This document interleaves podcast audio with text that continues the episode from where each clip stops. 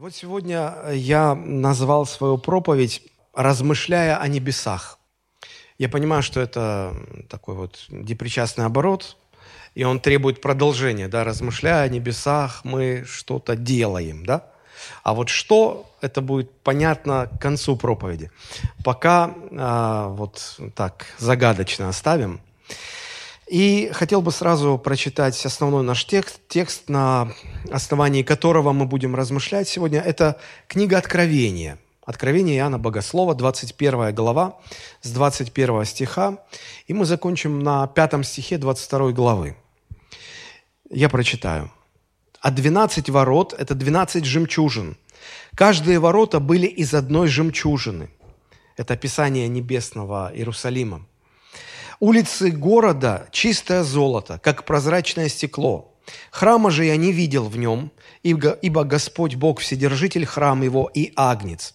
И город не имеет нужды ни в солнце, ни в луне для освещения своего, ибо слава Божия осветила его, и светильник его агнец. Спасенные народы будут ходить во свете его, и цари земные принесут в него славу и честь свою.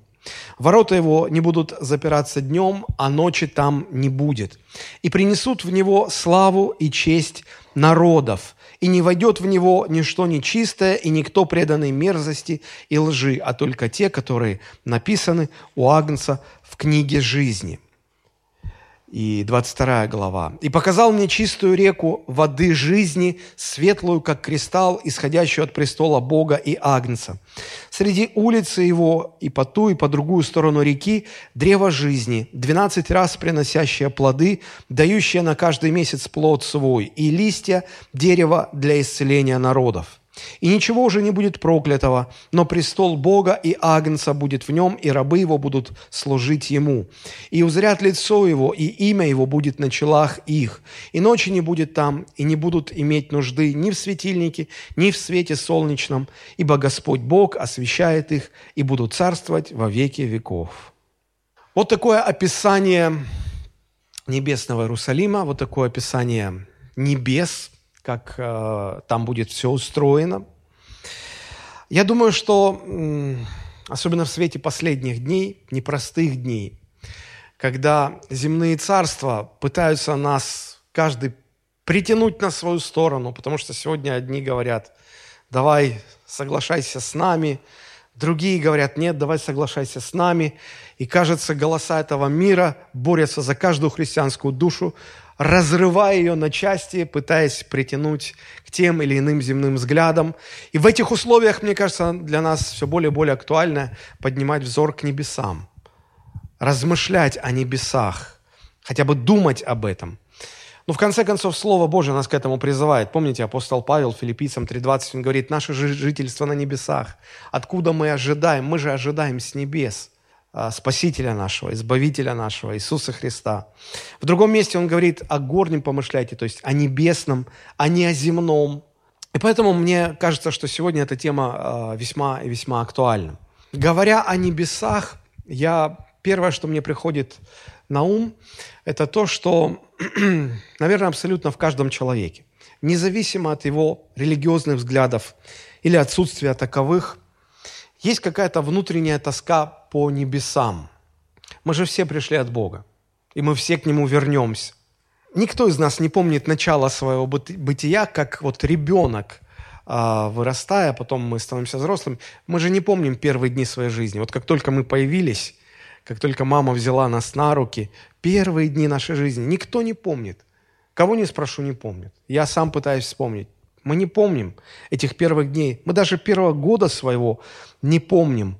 Но иногда проблески сознания озаряют нашу память неясными образами. И где-то внутри появляется тоска, а, когда речь заходит о Боге, о небесах. Известный э, христианский писатель Клайв Стейплз Льюис, он как-то сказал, небеса – это отдаленная музыка, с воспоминанием, о которой мы все рождаемся. И мне кажется, что когда мы сталкиваемся с точным описанием небес, как я сказал, с точным описанием небес, ну, насколько оно может быть точным или верным в соответствии с Библией, Вот когда небеса представлены хотя бы в общих чертах правильно, и мы слышим об этом рассуждении, то где-то в сердце отзывается, где-то в сердце ну, что-то вот начинает волноваться, это задевает струны нашей души. Мы можем себе в этом не признаваться, но, наверное, это так. Поэтому я полагаю, что когда христианин размышляет о небесах, это как человек, который находится в длительной, далекой командировке, и он каждый вечер, наверное, вспоминает э, свою семью, жену, детей, дом, ему хочется домой, и он утешает себя мыслью, надеждой о том, что ну, рано или поздно командировка закончится, все дела э, приведет в порядок, и он вернется. Так и с нами, когда мы размышляем о небесах. Вот мы прочитали из книги Откровения отрывок. Вообще книга Откровения самая таинственная, самая загадочная. Я не знаю, почему неверующие люди испытывают наибольший интерес именно к этой книге. Когда с людьми говоришь о Боге, первое, что я предлагаю, я предлагаю почитать Евангелие от Иоанна, просто потому что оно самое простое и понятное.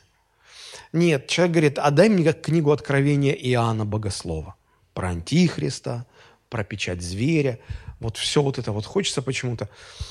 И я говорю, ну я могу дать, но вы вряд ли там чего-то поймете. У вас будет вопрос на вопросе. А еще если вы очень впечатлительны и близко к сердцу принимаете, то после 13 главы у вас вообще кошмары могут вам начать, начать сниться. Лучше Евангелие от Иоанна. Поверьте на слово. Но не все верят. Потом говорят, вообще ничего не поняли. Я предупреждал. Так вот, когда, ну ладно, неверующие, мы-то христиане, когда читаем книгу Откровения, мы тоже недалеко от них ушли, нам тоже не все понятно. Но первые главы, где Господь обращается к семи церквям и дает какие-то наставления, это нам еще как-то близко понятно, но то, что дальше начинается, описание небес, вот, еще учитывая то, что написанному больше двух тысяч лет, ну не больше, около двух тысяч лет, и те образы, которыми а, Иоанн пытался описывать то, что он увидел – они не всегда так понятны и доступны нам, современным людям. Но тем не менее. Но чтобы лучше понять написанное в Откровении, всегда нужно держать в памяти три вещи, три, три момента, три факта. Ну, во-первых, нужно понимать, что эта книга была написана с определенной целью. Это не было так. Иоанн один раз проснулся и подумал, а дай-ка я напишу, как там небеса устроены. Ну, такую небольшую карту-схему с э, расположением, где, что, как. Ну, чтобы знали люди, когда попадут туда, направо или налево. На самом деле нет. Цель была э, очень даже земная. Э, она была написана, эта книга, для определенной группы людей, у которых была определенная нужда, и эта книга отвечала на эту нужду. Исследователи Библии утверждают, что книга Откровения Иоанна Богослова, она была написана или адресована людям, которые либо уже находились в каких-то бедствиях, терпели страдания, боли, переживания, либо тем, кто уже находясь в этом, а, стоял на пороге еще больших испытаний, еще больших трудностей. И вот для того, чтобы их подготовить, чтобы они могли пройти через это все, Иоанн пишет э, вот эту книгу. И написал он ее для того, чтобы э, христиане того времени поняли, как они могут пройти через все эти трудности, держа в памяти, держа в сознании э, вот эту вот мысль о небесах, что, что небеса ждут нас, что это наш дом, что мы придем туда рано или поздно. Описание э, картин будущего в этой книге, оно дано нам не для удовлетворения нашего праздного любопытства, что и как там будет – но для того, чтобы подготовить нас к определенному образу жизни, с помощью которого мы могли бы быть эффективными на этой земле. То есть, другими словами, описание небес, если его правильно воспринимать, оно приносит огромную пользу для жизни именно здесь, на земле. На первый взгляд вы можете сказать, что это противоречит общераспространенному взгляду, потому что среди неверующих есть такое понимание. Вот что эти христиане, они все время думают о небесах, и они настолько оторваны от земной жизни, и там вот летают где-то в облаках, что они становятся бесполезными для земной жизни. И поэтому, ну какой от них толк? А, ладно, верьте в свои небеса, но как-то здесь тоже надо жить и что-то делать. А, помните, у Джона Леннона есть такая известная его песня «Imagine» – «Представь себе». Да, и начинается эта песня словами «Imagine there's no heaven, it's easy if you try». То есть представь себе, что нет небес. Это нетрудно, если постараешься. Представь, что нет ада, а над нами только облака. Ну, то есть нет небес, нет ада, нет рая, ничего нет. А почему Джон Леннон решил, что существование небес угнетает человека, что лучше отказаться от этой идеи, избавиться, и хотя бы на минутку попытаться представить, что ну нет небес, нет Бога, нет ада, нет рая. А, наверное, потому что он считал, что это как-то обременяет человека, делает его бесполезным в этой жизни. А, если мне не изменяет память, то Карл Маркс это ему принадлежат слова, что религия – это опиум для народа. И вот говоря эту фразу, мне кажется, он тоже думал, что люди, которые слишком увлечены небесами, они как-то становятся бесполезными для земной жизни. Но у него была экономическая там подоплека. Он говорил, что если вы верите в небеса, значит, вы позволяете богатым угнетать бедных. Отчасти он был прав. Действительно, богатые злоупотребляли э, верой простых людей – кормя их обещаниями, что, мол, ну, вы не отчаивайтесь, если, если у вас в этой земной жизни что-то не получается, как-то не устраивается, вы страдаете, ничего, будет жизнь там на небесах, там будет воздаяние, там утешитесь, там выспитесь, там все будет хорошо. Поэтому не слишком огорчайтесь из-за несправедливости здесь, на земле. Конечно, эта мысль стара как мир. И я думаю, что вы наверняка не раз ее слышали из уст разных людей – мысль о том, что вот э, такая вера в небеса, она делает христианина бесполезным на земле. Поэтому как-то вот э, вера э, во Христа, христианская религия, она воспринимается ну, не очень в мире. И их логику можно понять. Да, люди говорят, что ну, нам нужно осознать, что Земля – это наш единственный дом. Но в конце концов, это место, где мы живем, нам с этой планеты деваться некуда. Вот. И пока мы не поймем, что это единственное место нашего обитания, мы по-настоящему не начнем заботиться об этом месте. А если вы будете думать, что там где-то на небесах еще есть жизнь, вы забудете про эту земную жизнь, и вы где-то там будете. Короче, и на небеса еще неизвестно, попадете или нет, и на земле уже бесполезны. Именно вот такое отношение э, к земной жизни – Маркс и называл опиумом для народа. А, мне кажется, и Маркс, и Джон Леннон, они ошибались, а, потому что фактически они пытались э, тем самым унизить христианство, и их посыл был очень простой. А, чем больше христиане думают о небесах, тем менее они полезны и пригодны для земной жизни – но на самом деле все обстоит с точностью до наоборот. И я хотел бы сейчас попытаться вам доказать это или аргументировать свою точку зрения. Мне кажется, что чем более христианин устремлен в небеса, чем больше он живет небесами, тем больше пользы он способен принести на земле. А, больше, чем самые активные неверующие активисты. Как это возможно – я предлагаю рассмотреть подробно три основных тезиса.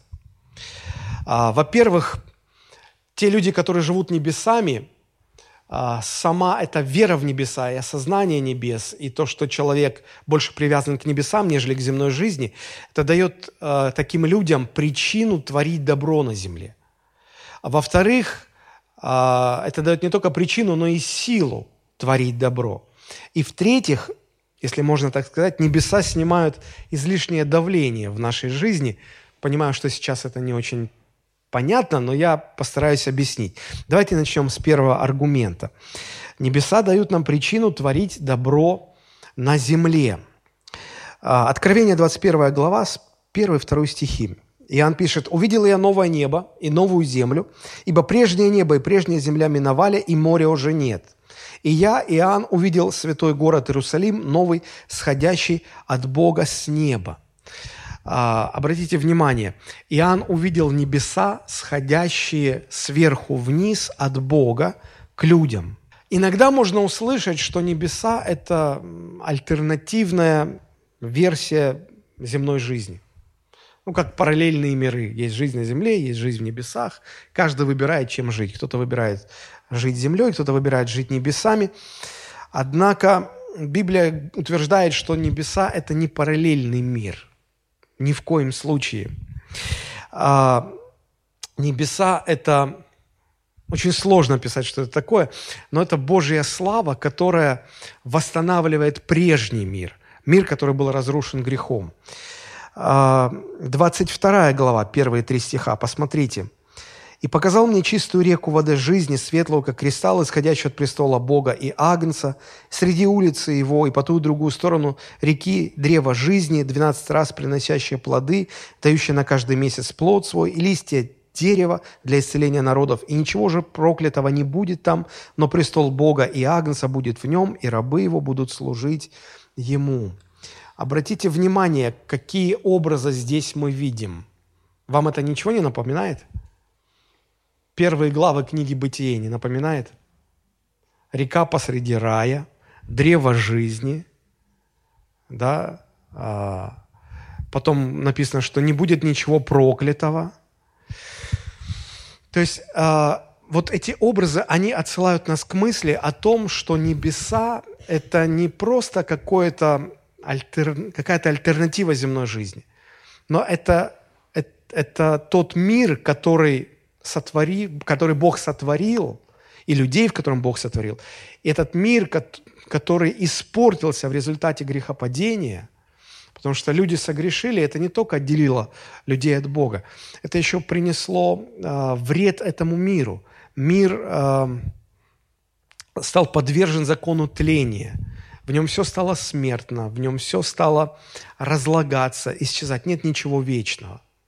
И вот в небесах Бог хочет просто исправить и восстановить все, э, то мироздание, которое было заложено. Поэтому я очень хочу подчеркнуть эту мысль, что небеса – это не, не что-то такое альтернативное, что Бог сотворил для того, чтобы люди там обитали, а это именно возвращение к прежним стандартам того мира, который был испорчен грехом. Того мира, который был испорчен грехом. Если понимать небеса по-библейски, христианин не может сказать, ну, этот мир так плох, что надо про него забыть, в конце концов, Бог его уничтожит, и нет смысла тут чего-либо делать, как-то менять что-то к лучшему. В определенном смысле правильное понимание небес дает нам, как я уже сказал, причину творить добро на земле.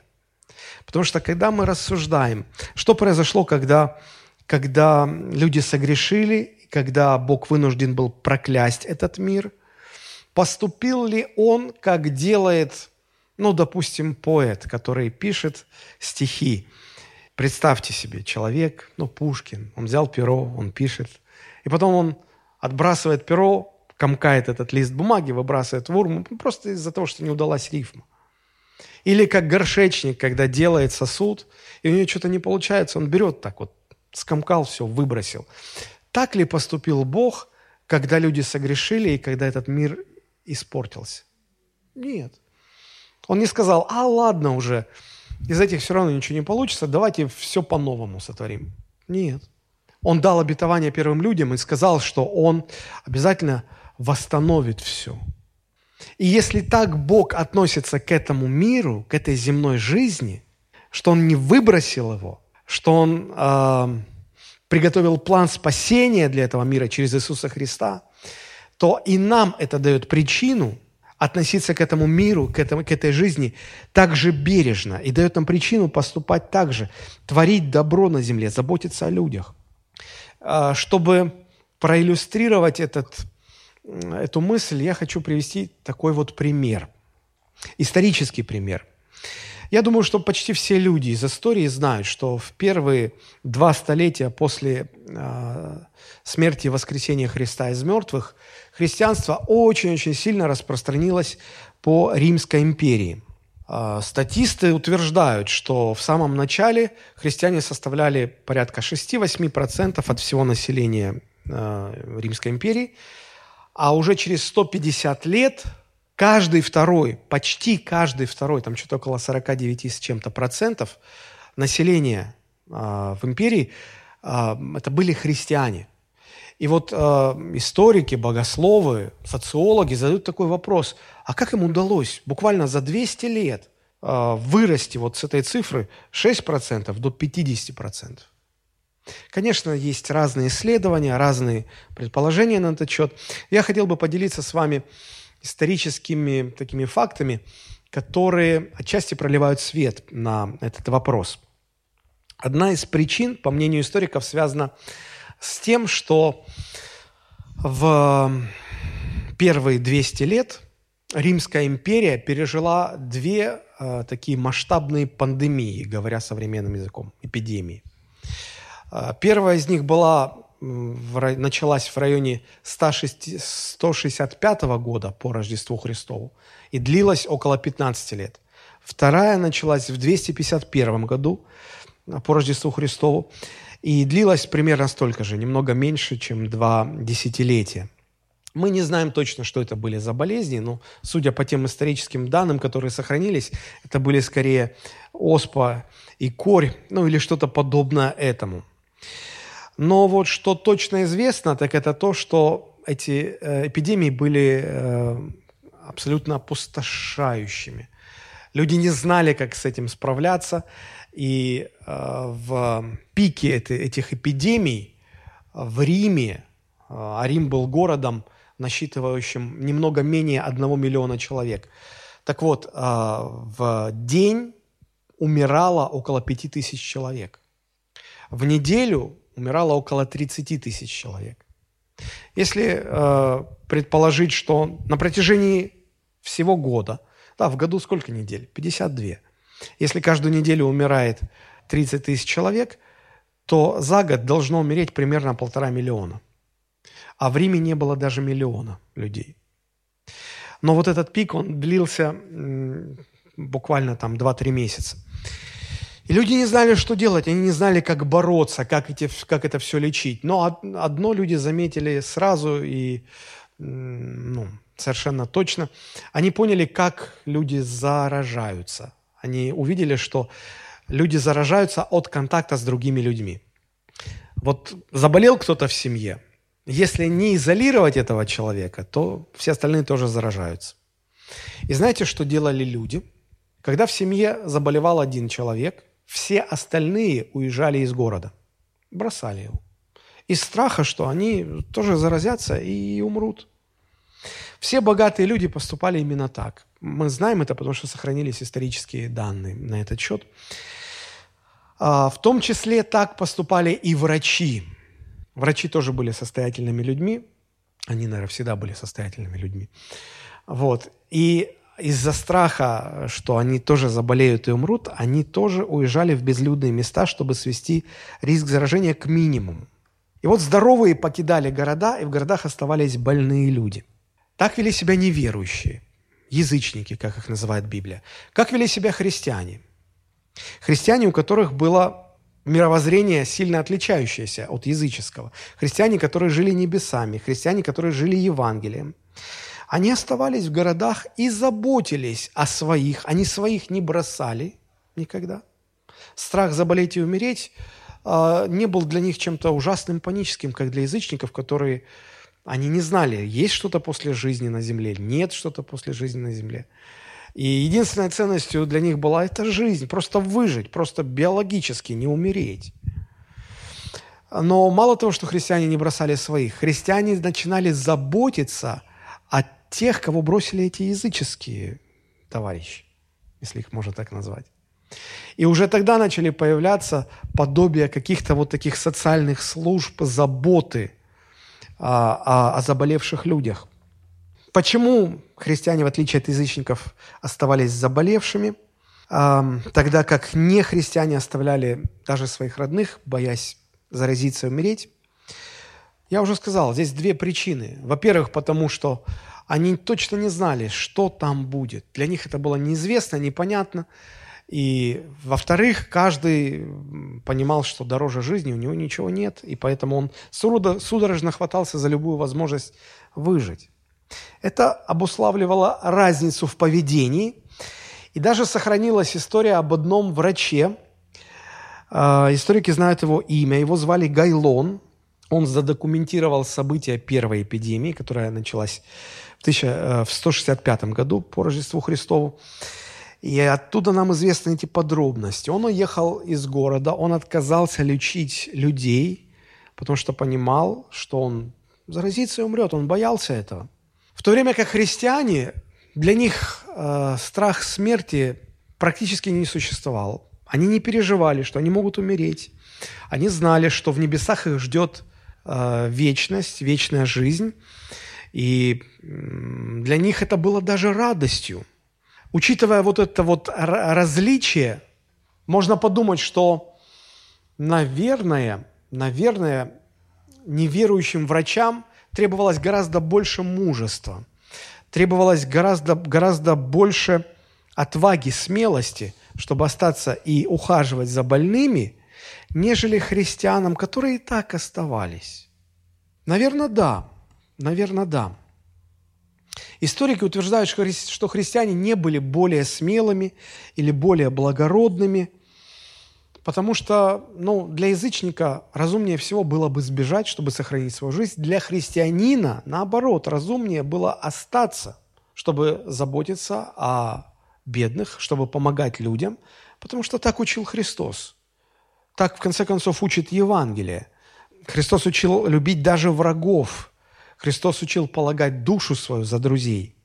Большинство ученых сходятся на мнении, что если бы всех тех, кого бросили умирать в городах, если бы о них заботились, просто элементарная забота, кормили, поили, ухаживали, э, содержали в тепле, то, вероятнее всего, половина или около того из этих заболевших, они бы выжили, выздоровели, выжили. Но у брошенных заболевших практически не оставалось шансов выжить. И вот христиане, как я уже сказал, своих не бросали. Уровень смертности среди, язычников был в четыре раза выше, чем у христиан. И вот за 30 лет этих двух эпидемий очень-очень-очень много неверующих людей просто умерло, биологически умерло. А число э, христиан, среди христиан умерло гораздо меньше людей. И их стало больше, больше вот в процентном соотношении. Кроме того, те неверующие, те язычники, за которыми ухаживали христиане, они были поражены таким отношением к ним – и многие, очень многие из них потом обращались тоже ко Христу. В результате за первые 200 лет после воскресения Христа из мертвых практически каждый второй в Римской империи был христианином. Вот одна из причин, исторических причин, почему христианство так быстро распространилось в первые э, два столетия Первой Церкви. Христиане поступали так не потому, что это было разумно для них, а потому что так было верно. Так было правильно по Евангелию. Евангелие их учило этому. А, Льюис однажды сказал, если ваша цель небеса, то вместе с ней вы получите и землю, но если ваша цель земля, вы не получите ничего. Первые христиане заботились о заболевших ради Евангелия и вечной жизни. И хотя многие из христиан тоже умерли, Умерли, потому что заразились, заболели, умерли. Но в целом христианство стало распространяться чрезвычайно быстро. Выходит, что таким образом люди, которые верили в небеса, они оказались более полезными для общества, чем те люди, которые в небеса не верили. Я привел эту, а, этот пример в качестве иллюстрации, чтобы доказать, что те люди, которые живут небесами, они на самом деле в трудные времена оказываются более полезными для общества, чем самые активные неверующие активисты. Поэтому я и говорю, что вера в небеса дает нам причину творить добро на земле. Вера в небеса не делает нас героем, мы не считаем себя таковыми. А, просто а, у нас есть причина помогать тем, кто находится а, в, затруднитель, в затруднительных обстоятельствах. Помните 25 э, главу Евангелия от Матфея, когда Христос сказал, что когда Он придет, Он разделит э, людей на две категории. И одним Он скажет «добро пожаловать», в Царство Мое, а других Он прогонит. Какой будет критерий отбора? Помните, Он сказал, если вы сделали что-то хорошее одному из малых сих, вы сделали мне. И Христос говорит, если вы э, посетили э, больного, вы посетили меня. Если вы пришли кому-то в тюрьму, вы пришли навестить меня. Если вы подали кусок хлеба кому-то из людей, вы меня накормили. И первые христиане были так воспитаны. И, и они э, готовы были, открыты, чтобы служить страждущим, служить тем людям, которые находятся в э, трудностях, в бедственном положении.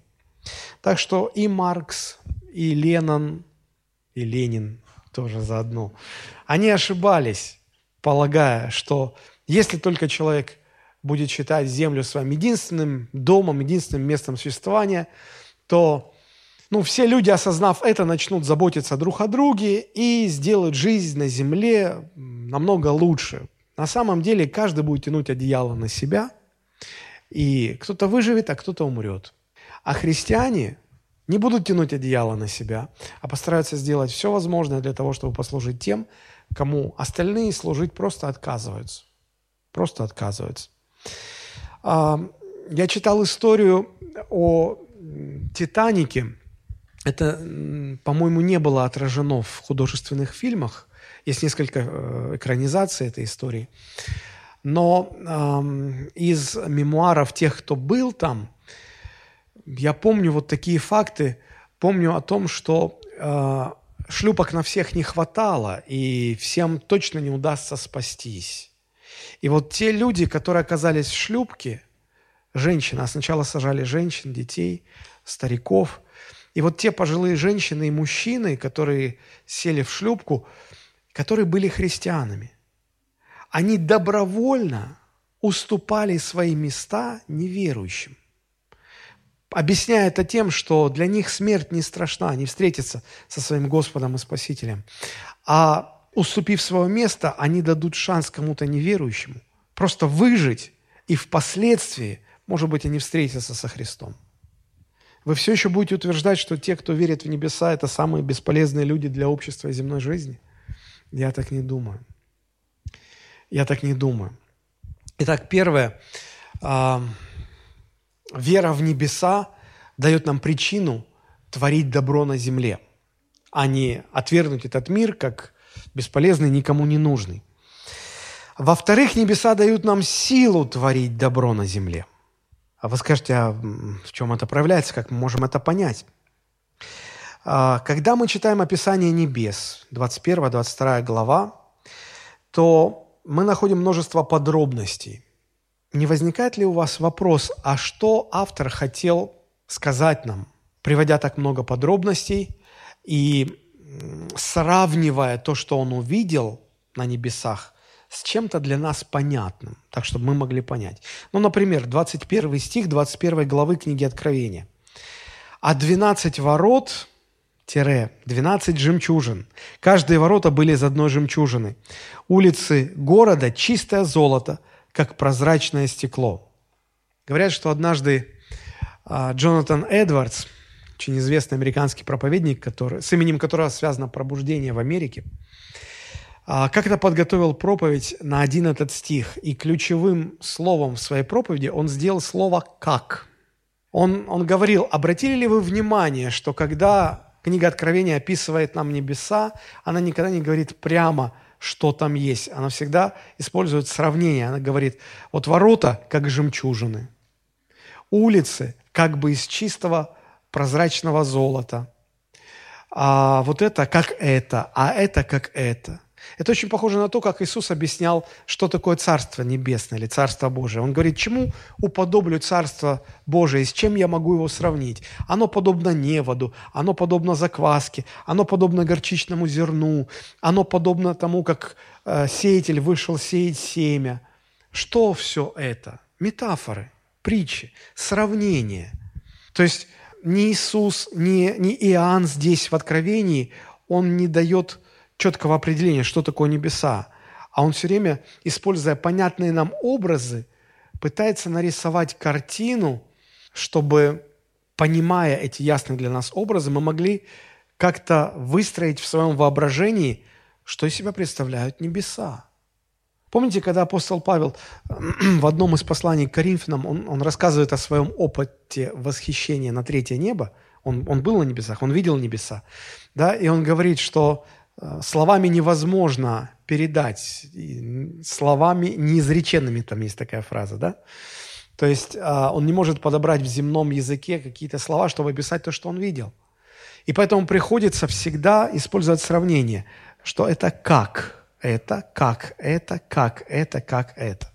И вот Джонатан Эдвардс, одна из его э, идей заключалась в том, он говорит, знаете, для чего Библия использует вот эти сравнения? Он говорит, для того, чтобы вы могли включить свое воображение. Как африканцу, который никогда не видел снега, объяснить, что такое снег? Сравнить с чем-то взять много-много соли, рассыпать и сказать, вот снег как соль, такая же белая и такая же, только холодная, не соленая, но очень холодная. И он начнет включать воображение и что-то понимать, да? Так вот, Эдвардс говорит, что э, Библия использует такой язык для того, чтобы включить наше воображение, чтобы мы начали себе представлять, воображать, представлять, какие небеса, если Джон Леннон говорит, представьте, что нет небес, то Библия говорит наоборот, представьте, какие небеса, что они себя представляют, когда вы слышите такие сравнения. Чтобы вы поняли, чтобы вы увидели, чтобы вы, представив, что из себя, как из себя выглядят небеса, потом бы осознали, что в реальности они намного славнее и превосходнее. Потому что даже если э, Христос сравнивал Царство Небесное с жемчужиной, дорогой-дорогой жемчужиной, которую нашел человек, спрятанный на поле, мы же понимаем, что в реальности Царство Божие гораздо ценнее. Так вот, вы скажете, ну хорошо, а зачем? Зачем все эти образы стараются включить наше воображение, чтобы мы начинали воображать или, или представлять себе, что из себя представляют небеса? А вот зачем. А, в послании к римлянам, 8 глава, 18 стих, написано, Павел говорит такие слова. «Ибо думаю, что нынешние временные страдания ничего не стоят в сравнении с той славою, которая откроется в нас». Как апостол Павел переживал все трудные обстоятельства, с которыми сталкивался?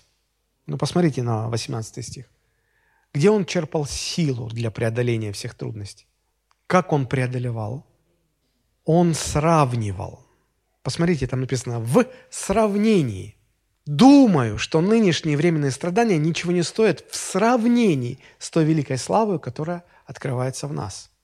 Он четко понимал, какие страдания он переживает, и он начинал представлять, он давал волю своему воображению, чтобы использовать те образы, которые, которые есть в Слове Божьем, которые оставил Христос, понять и увидеть, как велика та слава, вечная слава, которая откроется в нас.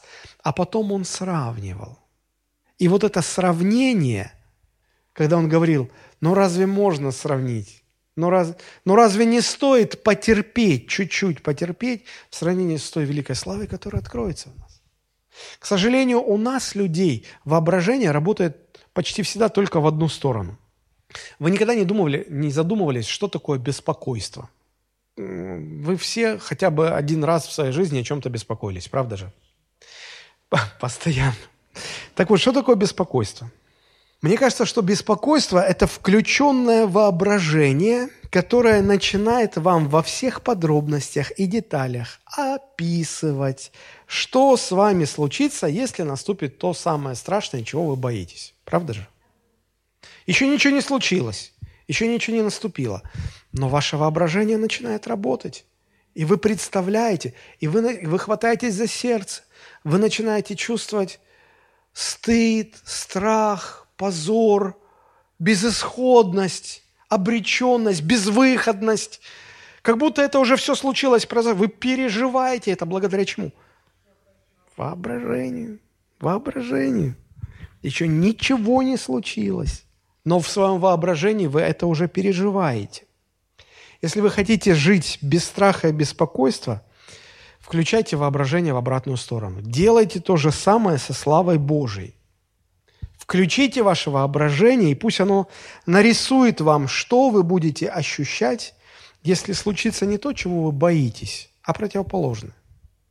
Если явится слава Господня, или даже не так, не то, что явится, а просто вы начнете сравнивать, да, вот что самого плохого может со мной случиться, ну вот это. Хорошо, ну я умру. Ну, самое плохое, что может с человеком случиться, он может потерять жизнь, да, умереть. Но что меня ждет там, в небесах? Вы когда-нибудь задумывались об этом? Вы когда-нибудь позволяли своему воображению рисовать картины так, чтобы вы прочувствовали, пережили, ощутили все то, что вы ощущаете, когда ваше воображение занято прорисовкой ваших страхов и беспокойства? Очень интересно.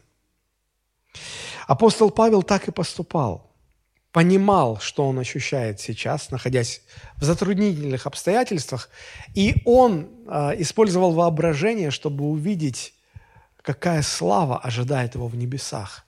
А дальше он сравнивал. Думаю, что нынешние временные страдания ничего не стоят в сравнении с той славой, которая откроется в нас. И в этом сравнении апостол Павел находил источник силы, источник э, успокоения – источник вдохновения, чтобы не сдаваться, чтобы двигаться вперед.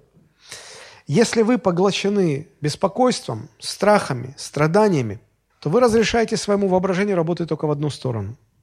Заставьте его работать в другую сторону и размышлять о небесах, представляя вечную славу, которая ожидает вас. И когда вы представите и позволите этому вообраз... ну, тому, что вы вообразили захватить ваше внимание, а потом скажите себе, что все, что вы представили, вот эту славу, эту красоту, это великолепие, в реальности все несравненно лучше. Помните, как об этом говорил апостол Павел? Ефесянам 3.20. Он говорит, а тому, кто действующий в нас силой, может сделать несравненно больше всего, чего мы просим или о чем помышляем. Небеса в реальности несравненно больше и лучше, чем человек может помыслить о них. И вот в этом сравнении можем находить силу, чтобы преодолевать любые трудности. Научитесь размышлять, научитесь читать Слово Божие, читая, размышлять над Словом Божьим, размышляя, рисовать в своем воображении картины того, что говорит Слово, пока вас это не захватит так сильно, что вы просто отдадитесь этому полностью. Размышлять над Словом Божьим и позволить своему воображению разгуляться в представлении себе славы Божией – это такая же духовная дисциплина, как чтение Слова Божьего и молитва. Знаете, почему многим христианам, если они честно признаются, неинтересно читать Библию каждый день? Потому что если они читают, то очень многого не понимают. А если и понимают, то не размышляют над тем, что поняли. А если и размышляют, то не позволяют своему воображению дать волю и разгуляться так, чтобы ваше воображение рисовало вам образы того, что вы увидели.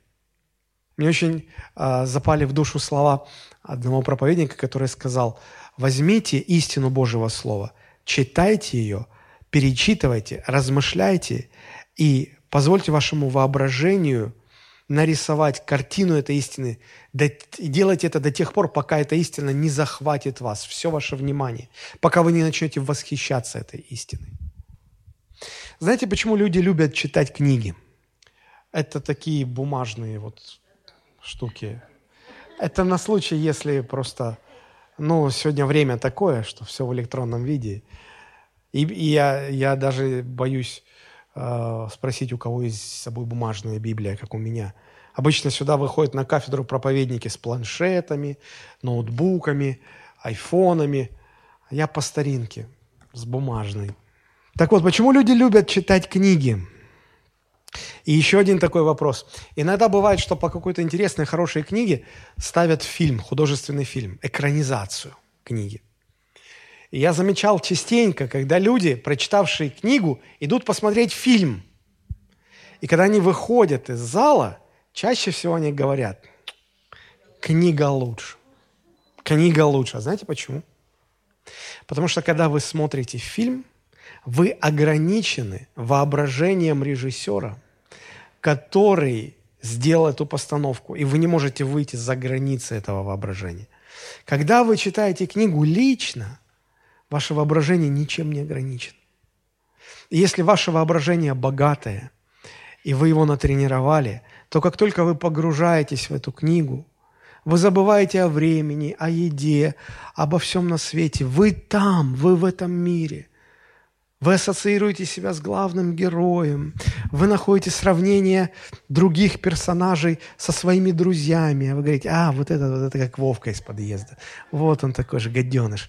А вот это, а вот это, а вот это вот э, героиня, она так похожа на девушку, в которую я был влюблен. Нам интересно, когда мы находим эти ассоциации, когда мы не, не находим ассоциации главных героев с кем-то, с собой, со своим окружением, нам фильм не интересен. И книга неинтересна. Книга захватывает вас ровно настолько, насколько велико мастерство рассказчика и безграничное воображение читателя. Научитесь так читать Библию, а затем размышлять и не сдерживать свое воображение. И когда вам будет очень трудно, то в сравнении с этими кратковременными страданиями, в сравнении, эти кратковременные страдания в сравнении с вечной славой небес – вы всегда в этом сравнении будете находить силу преодолевать все трудности и страдания. В качестве иллюстрации этой мысли хочу напомнить историю, которую я не один раз уже рассказывал в своих проповедях. А, дело было, когда а, Александр Васильевич Суворов переходил со своей армией через Альпы. Армия уже была уставшая, они перенесли сражение.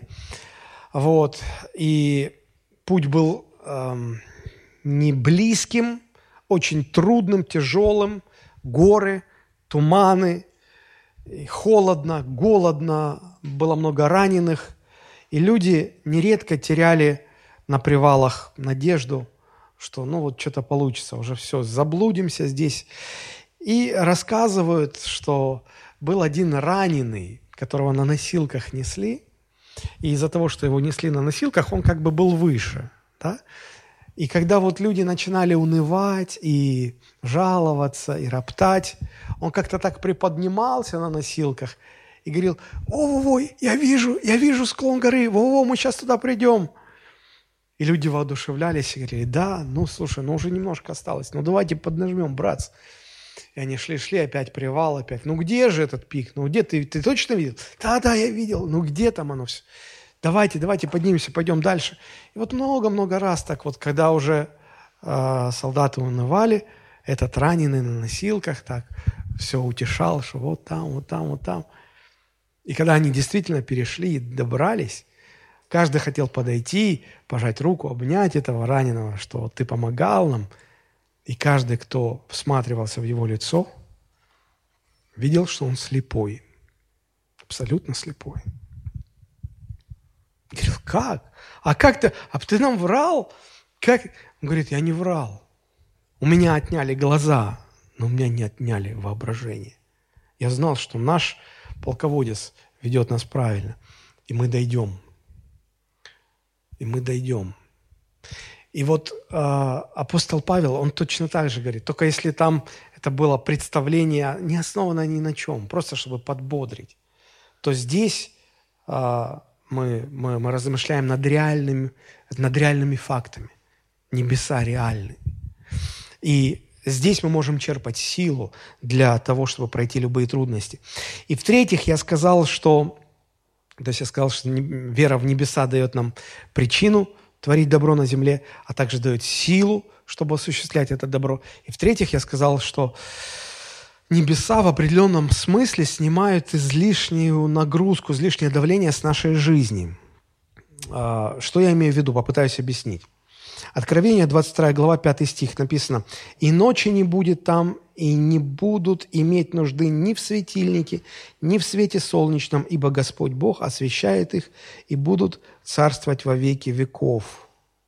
То есть, смотрите, на небесах не будет светильников, не будет никаких источников света, не будет лампочек, светодиодных лент. Почему? Потому что Господь Бог освещает все. А давайте попытаемся продолжить мысль. Что еще человеку нужно для жизни? Много чего. Свет нужен, нужен. Вода нужна?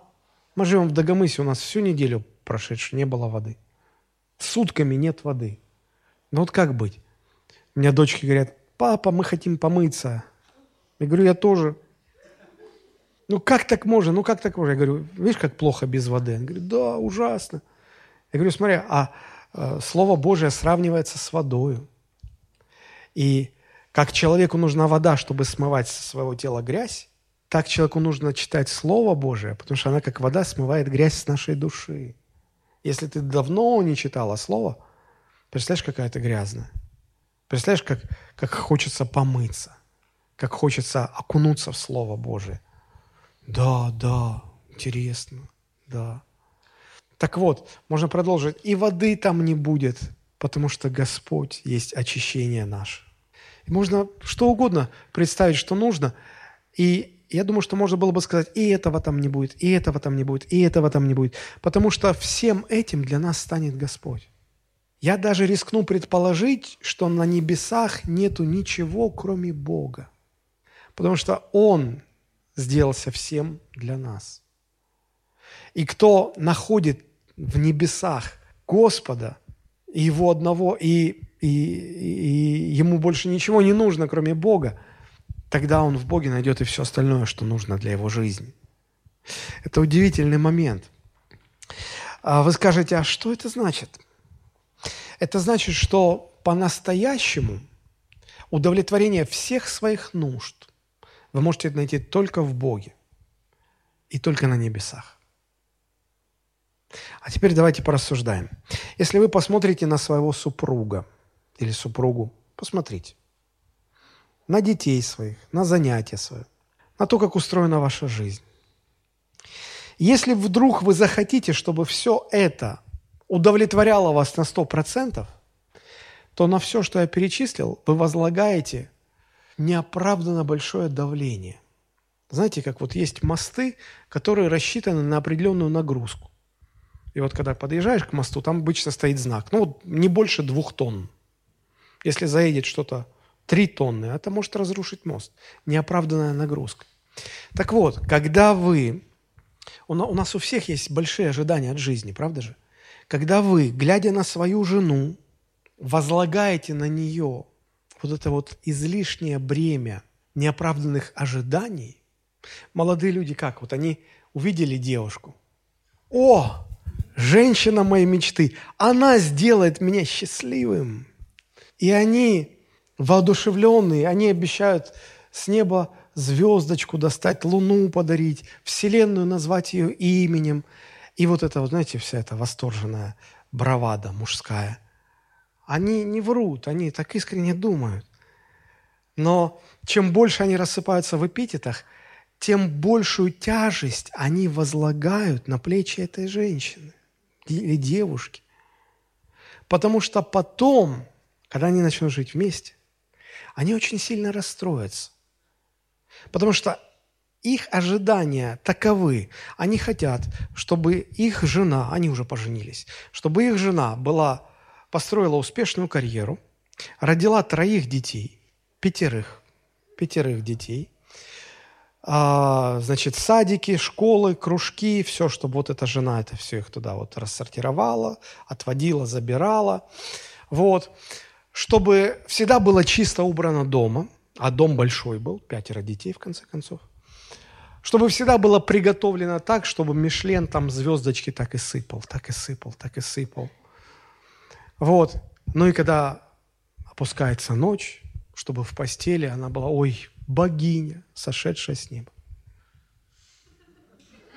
У меня возникает вопрос, такие слабенькие подозрения – а в реальности такое вообще возможно? Даже в кино. Нет, конечно, меня в кино всегда удивляет, когда 20-летняя сексапильная такая смазливая девушка оказывается специалистом по ядерным бомбам. Вот она ученый. Я, не, я учился в институтах, университетах. Я, ви, я знаю, как выглядят ученые. Я знаю этот образ далеко-далеко от того образа, который ну, нам рисует Голливуд, Меган Фокс там и прочие. Но совсем не то. Я вот, когда смотрю эти э, голливудские блокбастеры, меня всегда удивляет, как она вот э, при той фигуре, которая у нее, там нужно просто вообще не вылазить из спортзала, а не из э, научного кабинета, собственно говоря. Вот. И когда у нее остается время разбираться в квантовой физике, ядерных э, боеголовках, и компьютерных этих сложных программах, такое только в кино бывает. Так вот, когда мужчины э, ожидают от своей жены удовлетворения вот этого вот всего, это все равно, что вы 20-тонным танком пытаетесь заехать на мост, который может выдержать только 2 тонны. И потом со стороны может казаться, да у вас жена красавица, у вас все хорошо, а вы недовольны браком. Ай-яй-яй. То же самое с карьерой, с друзьями. Казалось бы, кто-то посмотрит, обзавидуется тому, как вы устроились в жизни. А вы просто, знаете, как люди говорят, вот все есть. Дом есть, деньги есть. Все есть. Уже объездил весь мир. Счастья нет только. Ну, счастья нет. Если человек не живет небесами, понимая и осознавая, что все его потребности, внутренние ожидания сможет удовлетворить только Бог, и они восполнены будут только на небесах, если человек этим не живет, он, будет, он обязательно будет возлагать неоправданный груз надежд на все, с чем связана его жизнь, на, на, на жену, на мужа, на детей, на карьеру, ожидая, что это должно принести удовлетворение, оно не приносит. И жена разонравится, и работа опостылит, и дети разочаруют, и все будет не слава Богу. Потому что ты не понимаешь, что полное удовлетворение на земле невозможно, только на небесах. Но вы не живете небесами. Как это понять? А, приведу такой пример. Кому из вас нравится гулять по красивому парку? Наслаждаться природой, свежим воздухом? Ну, большинство людей нормальные. Им это нравится. Могу предположить, что есть кому, конечно, все это неинтересно, но давайте пока про них не будем. Так вот, а, иногда, гуляя по, по парку, можно встретить людей, которые в, в этом самом парке живут. Вот мы недавно были в Тиберде, мы решили прогуляться по национальному тибердинскому заповеднику. И мы с э, удивлением обнаружили, что там, на территории этого заповедника, э, не только вольеры с интересными животными кавказскими, но и дома, видимо, работников, которые там живут. Мы так удивились, как они там живут. Э, что нас привлекает, когда нас тянет погулять в парке? Ну, наверное, красота, неиспорченность. Потому что когда мы идем по парку, мы видим все чистенько, аккуратненько, травка зеленеет, солнышко блестит, цветочки растут. Нас это радует. Когда мы видим, что здесь вот э, консервная банка из-под кильки, тут бутылка из-под Кока-Колы, там какая-то бумажка, тут коробка чипсов, нас это не радует. Нам хочется чего-то первозданного. А вот представьте, люди живут в этом парке. Они там кушают, они там, простите, в туалет ходят, они там стирают, белье сушат. Вы воздухом хотели подожать? Ага, вот вам ленорчик от наших простыней. Вот. И мы думаем, а зачем вы здесь живете? Вы же портите этот парк. Вы же разрушаете то, что нам так нравится. Лет восемь назад мне э, довелось побывать в Соединенных Штатах Америки. Я был несколько дней в Нью-Йорке, несколько дней в Сан-Франциско и в некоторых других городах. Мне там очень понравилось.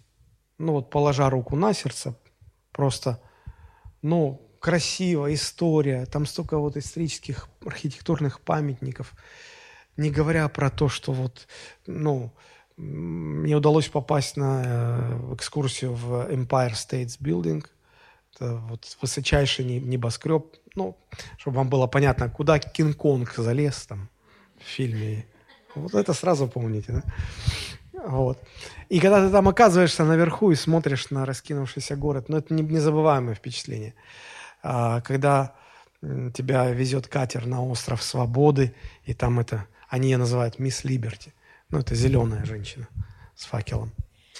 Да, тоже там все интересно, ты узнаешь, она внутри пустая. и слой тоненький, медь, медь покрыла, покрылась зеленым оксидом. Ну, в общем, все это очень интересно.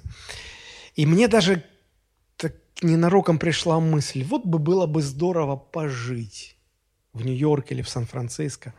А в Сан-Франциско это, вообще, это считается самый богатый город Америки. И там едешь, квартал, значит, русский, квартал испанский, квартал еще там какой-то немецкий. Я ловлю такси, Подъезжает роскошный Мерседес. Я думаю, ну мне не по карману. Я уже так хотел э, ретироваться. А он мне сам дверь открывает. И такой армянин такой добротный. Садись, дорогой брат. Я говорю, как вы узнали, что я русский? Да ладно, говорит, слышишь, а? И он мне начинает рассказывать про Сан-Франциско и говорит, в Сан-Франциско здесь вот район таких, район таких. Он говорит, знаешь, какой самый богатый район в Сан-Франциско? Армянский. Армянский район. Я так посмотрел, думаю, Сан-Франциско вообще считается самый дорогой город в Америке, а еще и попасть в армянский район. Вот. И я думаю, надо вот э, семью привести сюда, чтобы вот по, поездить, отдохнуть, все, такие планы были. А потом нас, э, нам, нас возили экскурсия по этим, этому мосту Голден Гейт в Сан-Франциско. И там попался гид, э, значит, русский. Он 25 лет назад эмигрировал в Америку. Он уже по-русски с акцентом говорит. Вот. И я что-то так поделился с ним этой мыслью, что вот мне бы хотелось тут пожить. Он так жалобно на меня посмотрел, с такой жалостью. А потом он мне сказал такую фразу, которую я никогда не забуду. Он мне сказал, Олег, знаешь, приехать в Америку в качестве туриста – это одно, но жить в Америке – это совершенно другое.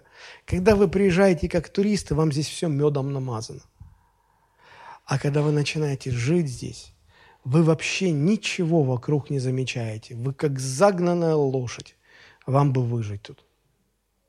Я вспомнил. А мне часто говорили, ой, вы не цените, в каком городе вы живете. Сочи – самый красивый город. Ну, помните, Олег Дмитриевич недавно был у нас. Самый, вы не цените. Ну, конечно, мы же здесь живем. Мы здесь живем. Это вот как в браке. Увидел, влюбился. Вот она сделает меня счастливой. Это вы как турист на нее смотрите. А потом вы начинаете жить в этой мечте. Да. И вы понимаете, что и вам еще говорят, слушай, ты не замечаешь, какая, с какой красивой женщиной ты живешь, с какой королевой, принцессой. Вы не цените, в каком городе вы живете. Угу. Это со стороны она принцесса, а я принц. Да, а тут мы живем. Нет, я не хочу никого унизить или... Нет, просто поймите. Почему так происходит? Потому что мы все, чем, с чем связываем свою жизнь, если мы не верим в небеса, если мы не верим в небеса, то все, с чем мы связываем свою жизнь, мы оказываем на это колоссальное давление, излишнее давление, ожидая, что это сделает. Жена меня сделает самым счастливым человеком на земле, а, работа принесет мне какое-то профессиональное удовлетворение, деньги сделают меня счастливым, поездки э, дадут мне возможность ну, реализовать мою старую мечту, и все, все, все это в конечном итоге сделает меня невероятно счастливым человеком. И вот у тебя все, все, все это есть, а счастья нет. Почему? Потому что не может быть полного удовлетворения и полного счастья без Бога, вне Бога и вне небес. Просто не может. И вот такие люди начинают ворчать. Вы когда-нибудь встречали, когда муж, у него жена красавица, а он ворчит на нее. Вот ворчит и ворчит, ворчит и ворчит. У него хорошая работа, хорошая зарплата, а он ворчит и ворчит, ворчит. Он недоволен. Почему он недоволен? Потому что он возлагает излишнее давление, излишний груз неоправданных ожиданий, которые не сбываются.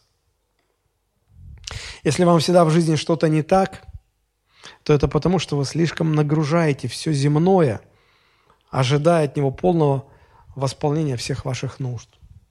всегда что-то не так с женой, с работой, с людьми вокруг вас, всегда ворчите, жалуетесь. Почему?